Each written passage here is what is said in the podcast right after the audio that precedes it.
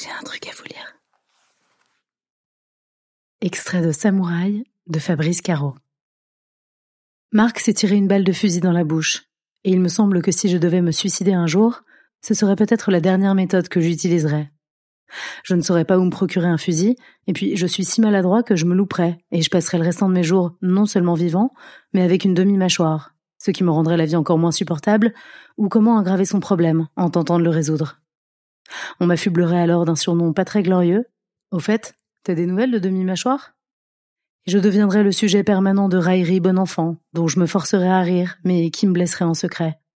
Je te sers un demi, du coup?